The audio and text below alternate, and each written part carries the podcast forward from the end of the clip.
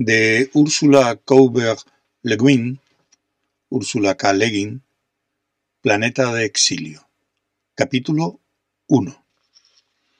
En los últimos días de la última fase lunar de otoño, sopló un viento desde las cordilleras septentrionales a través de los bosques moribundos de Ascatevar.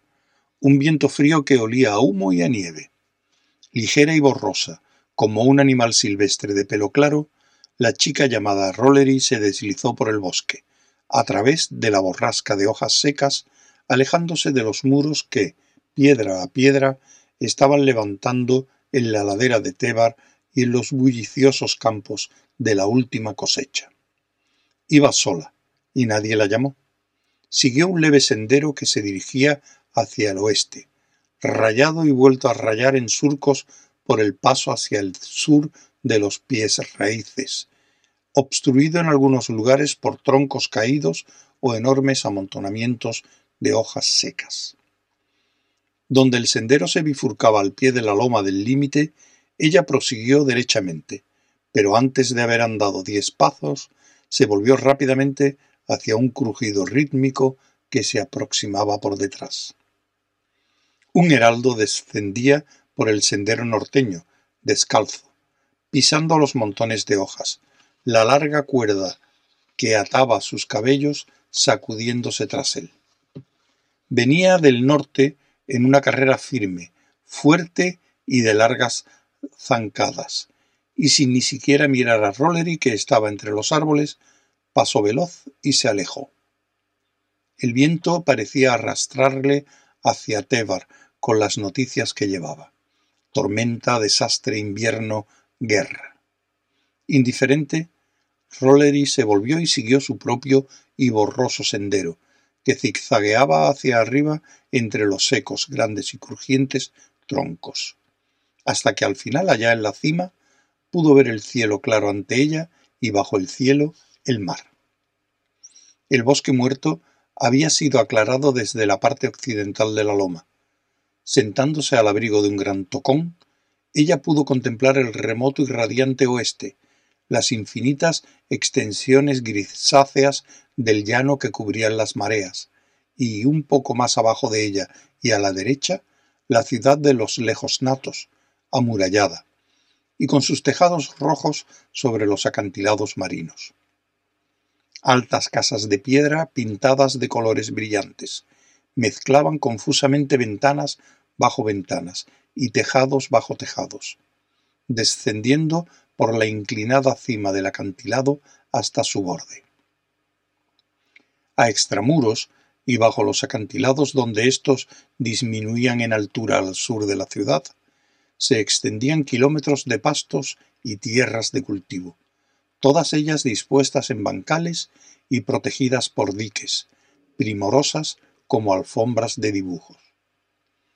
Desde la muralla de la ciudad al borde del acantilado, sobre diques y dunas, y justamente por encima de la playa y los lustrosos arenales de la marea baja, durante más de medio kilómetro, apoyándose en enormes arcos de piedra, se extendía una calzada, que unía la ciudad con una extraña isla negra que había en medio de las arenas. Parecía como un rimero marino que resaltaba negro y sombrío sobre los lisos y brillantes planos y relucientes niveles de las arenas. Roca siniestra, obstinada, cuya parte superior se arqueaba y erguía, una talla más fantástica que lo que el viento o el mar pudieran esculpir. Era una casa, una estatua, un fuerte o un mojón funerario. Qué habilidad negra la había ahuecado, y construido el increíble puente, en aquellos tiempos pasados cuando los lejosnatos eran poderosos y guerreaban. Rollery no había hecho nunca mucho caso a las confusas historias de brujería que se contaban cuando se mencionaba a los lejosnatos. Pero ahora mirando a aquel lugar negruzco en medio del arenal, vio que era extraño, la primera cosa verdaderamente extraña que ella había visto en su vida. Construida en una época pasada que nada tenía que ver con ella, por manos que no le guardaban parentesco por sus carne y sangre, imaginada por mentes ajenas. Era siniestra y le atraía. Fascinada, contempló una diminuta figura que caminaba por aquella alta calzada, empequeñecida por la gran distancia y altura, un puntito o pincelada de oscuridad saliendo lentamente de las negras torres entre las brillantes arenas. El viento aquí era menos frío, el sol brillaba a través de los jirones de nubes en el extenso oeste, haciendo relucir calles y tejados bajo ella. La ciudad le atraía por su rareza, y sin detenerse para cobrar valor o llegar a una decisión, de modo atolondrado, Rollery bajó con agilidad y rapidez la ladera y entró por la puerta de la ciudad. Ya dentro, siguió andando como si tal cosa, descuidada y voluntariosa, aunque más bien la movía el orgullo, su corazón le latió aceleradamente mientras seguía las piedras grises y perfectamente planas de aquella calle tan rara. Iba mirando de izquierda a derecha y de derecha a izquierda, apresuradamente, a las altas casas, todas construidas sobre el suelo, con tejados inclinados y ventanas de piedra transparente. Así que lo que decían era verdad. Y los estrechos pedazos de tierra frente a algunas casas, donde enredaderas kelem y hadum de brillantes hojas escarlata o naranja trepaban por paredes pintadas de azul o verde, dando una nota de color entre tanto gris y pardo del paisaje otoñal. Cerca de la puerta del este había muchas casas deshabitadas, y el color estaba cayendo en tiras o costras de la piedra, y las ventanas resplandecientes habían desaparecido. Pero más abajo, descendiendo por calles y escaleras, las casas estaban habitadas, y ella empezó a encontrarse con lejos natos en la calle. Se la quedaron mirando. Ella había oído decir que los lejosnatos miraban a uno fijamente, pero no quiso comprobar si era verdad. Al menos ninguno de ellos la detuvo.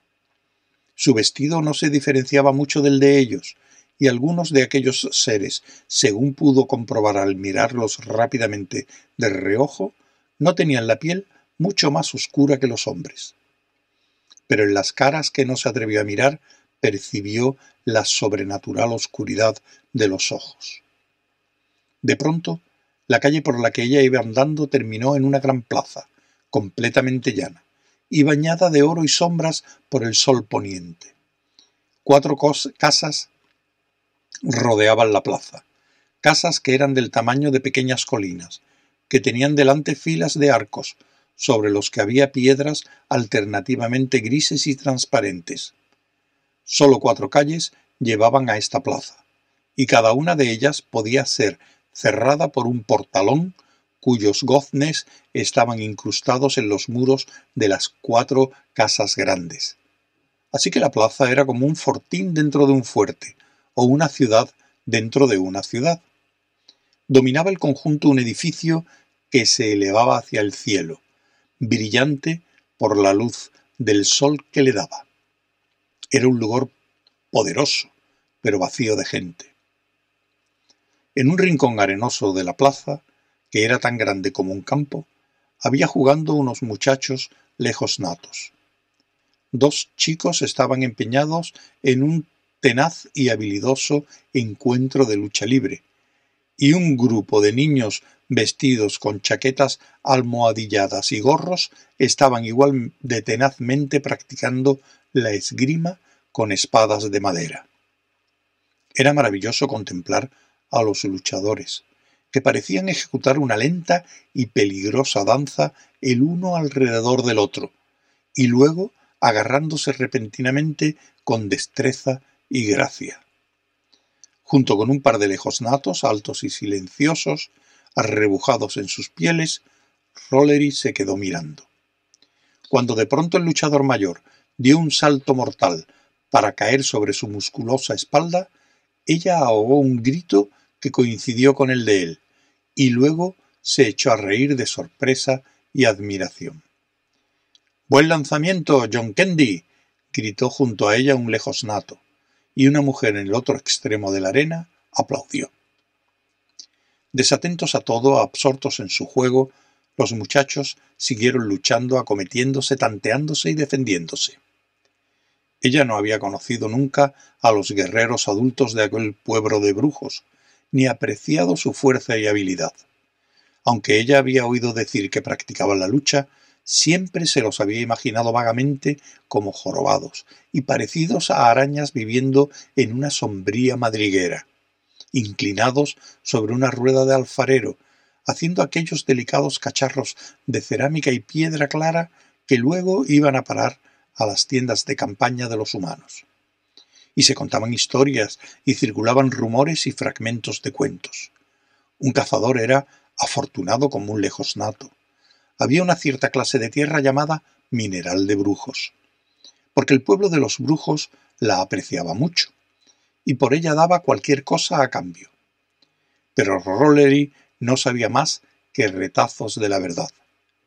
Desde mucho tiempo antes que ella naciera, los hombres de Ascatebar habían vagado por el norte y el oeste de sus tierras. Ella no había visto nunca llevar una cosecha a los graneros que había bajo la colina de Tebar, porque jamás había estado en este límite occidental hasta esta fase lunar, cuando todos los hombres del pueblo de Ascatebar se reunieron con sus rebaños y familias para construir la ciudad de invierno sobre los graneros enterrados. Ella no sabía nada realmente sobre aquella raza extraña, y cuando se dio cuenta de que el luchador que había salido victorioso, el joven delgado llamado John Candy, la estaba mirando fijamente a la cara, volvió la cabeza y se apartó atemorizada y disgustada. Él se acercó a ella, su cuerpo desnudo brillando oscuramente por el sudor. Has venido de Tebar, ¿no? Le preguntó, en idioma humano, aunque la mitad de las palabras sonaban equivocadas. Sintiéndose feliz por su victoria y quitándose la arena de sus pequeños brazos, él le sonrió. Sí. ¿Qué podemos hacer por ti? ¿Quieres algo?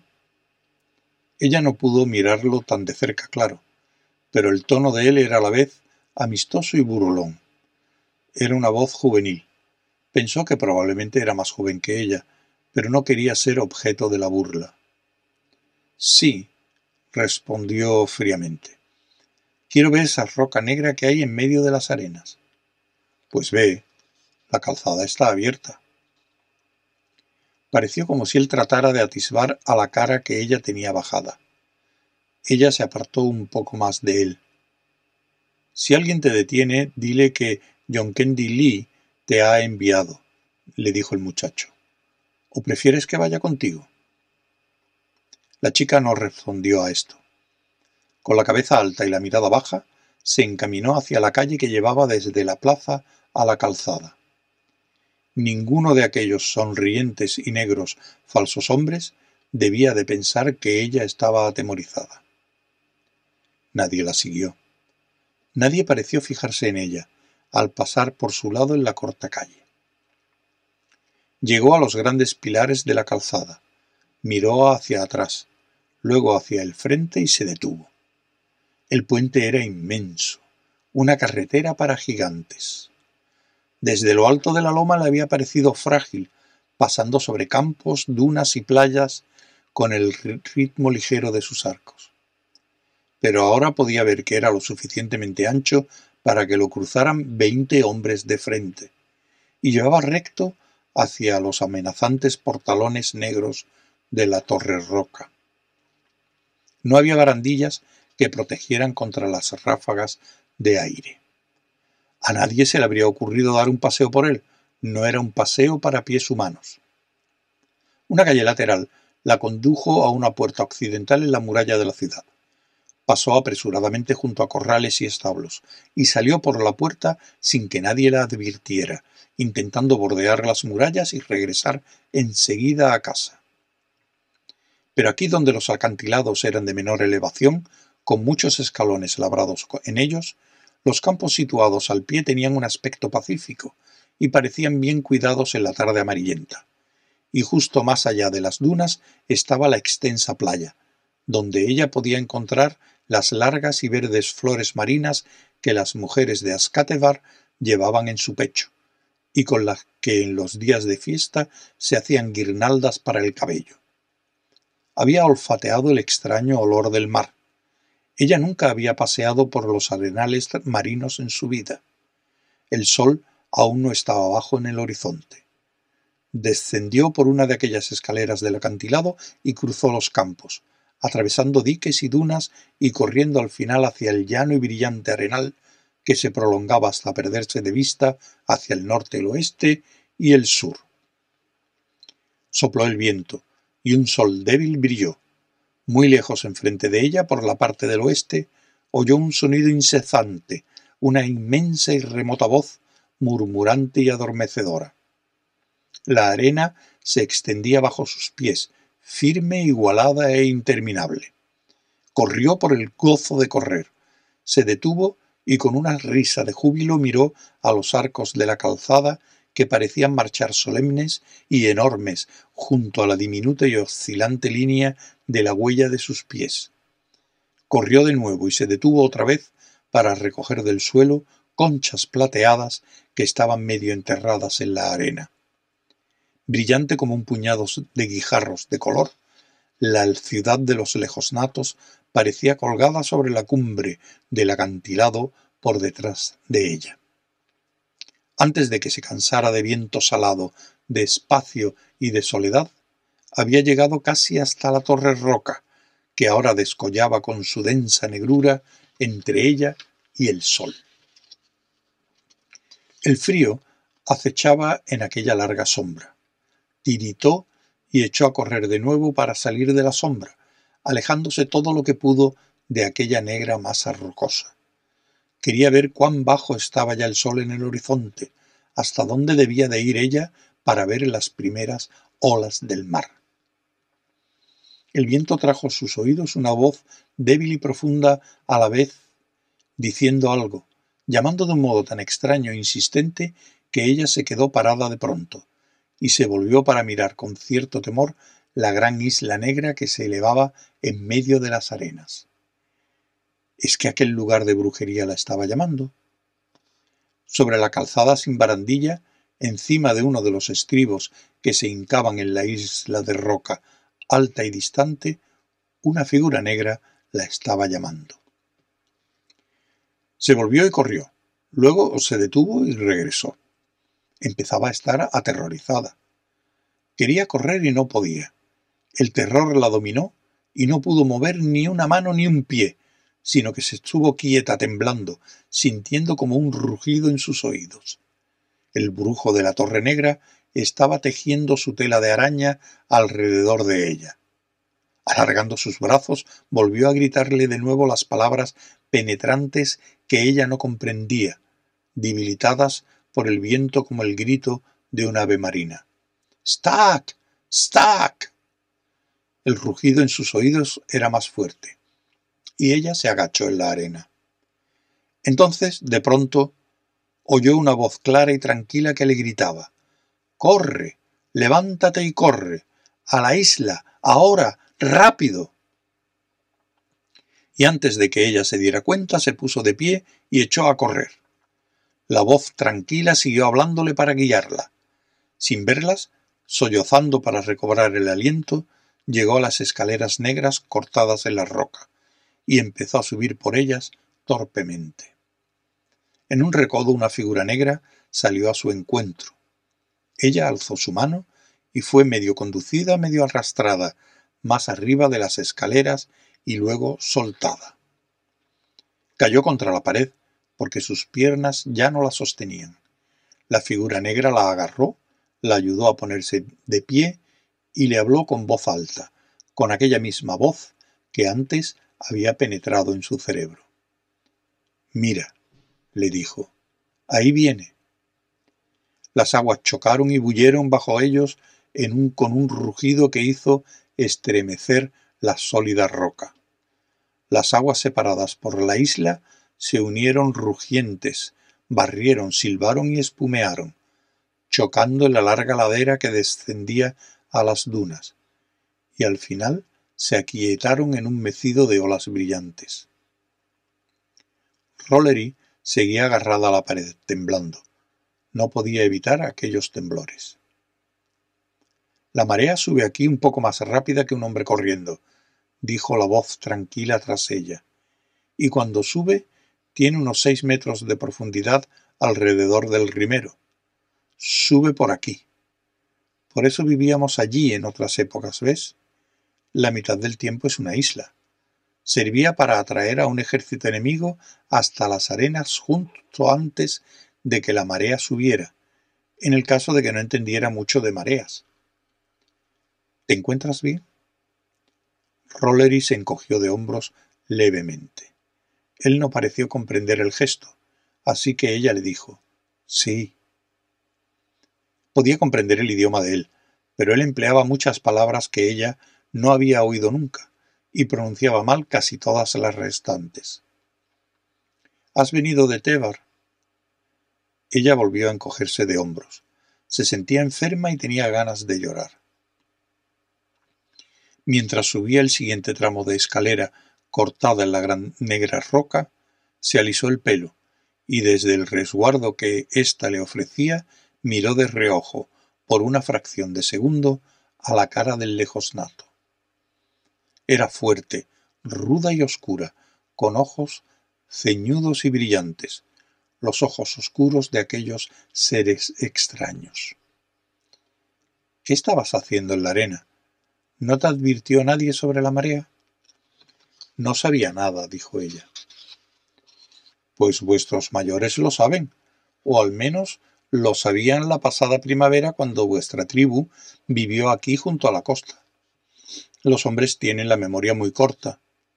Lo que dijo era duro, pero su voz fue en todo momento tranquila y sin aspereza. Ahora por aquí. No te preocupes. Todo este sitio está vacío. Hace mucho tiempo que ninguno de los nuestros ha puesto pie en el rimero.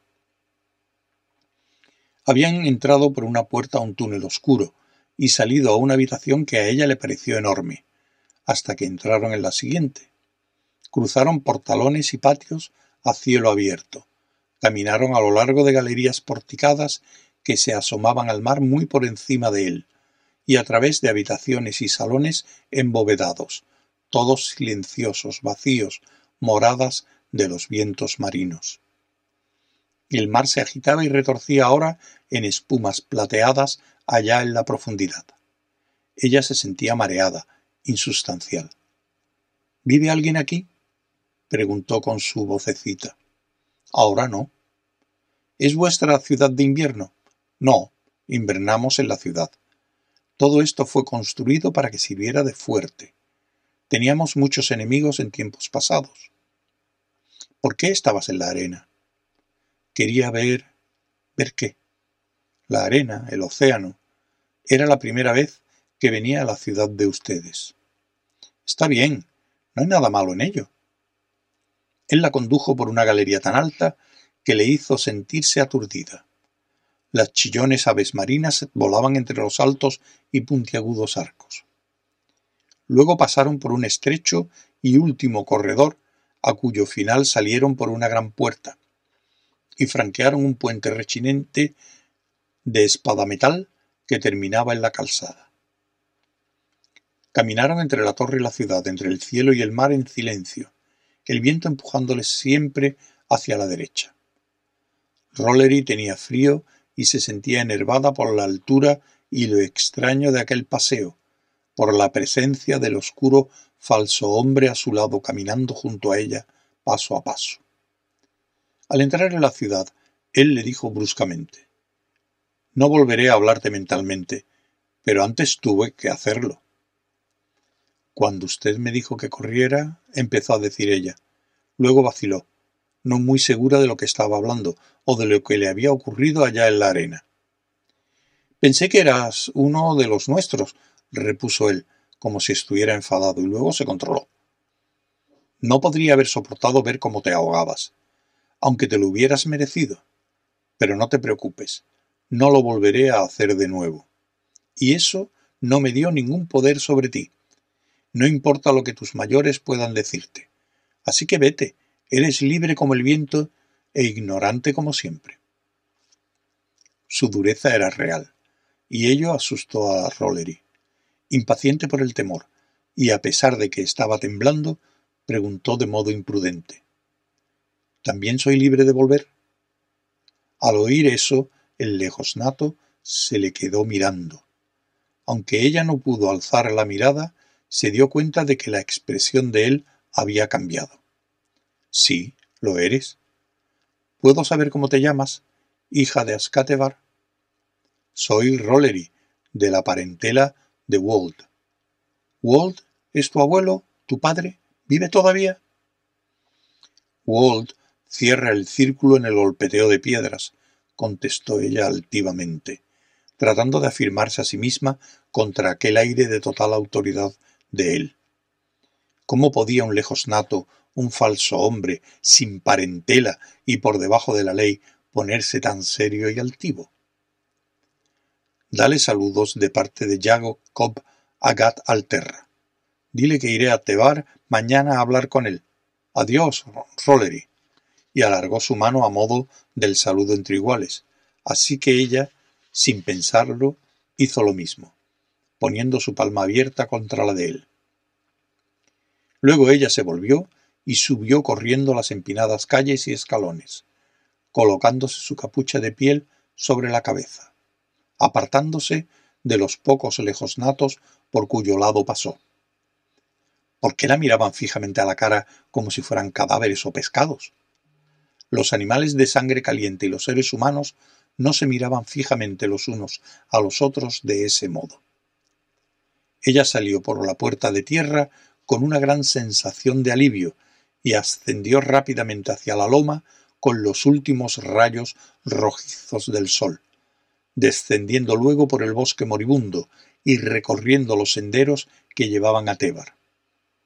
Cuando el crepúsculo se volvió oscuridad, ella vio, por encima de los rastrojos, pequeñas estrellas de luz de fuego, procedentes de las tiendas de campaña que rodeaban la inacabada ciudad de invierno que se levantaba sobre la colina. Y se apresuró, en busca de calor, la cena y la compañía de seres humanos.